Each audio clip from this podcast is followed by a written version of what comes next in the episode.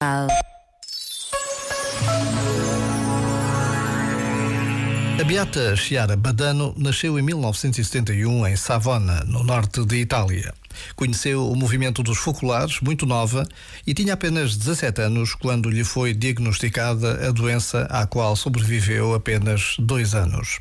A sua serenidade e confiança são um exemplo para milhões de jovens por todo o mundo.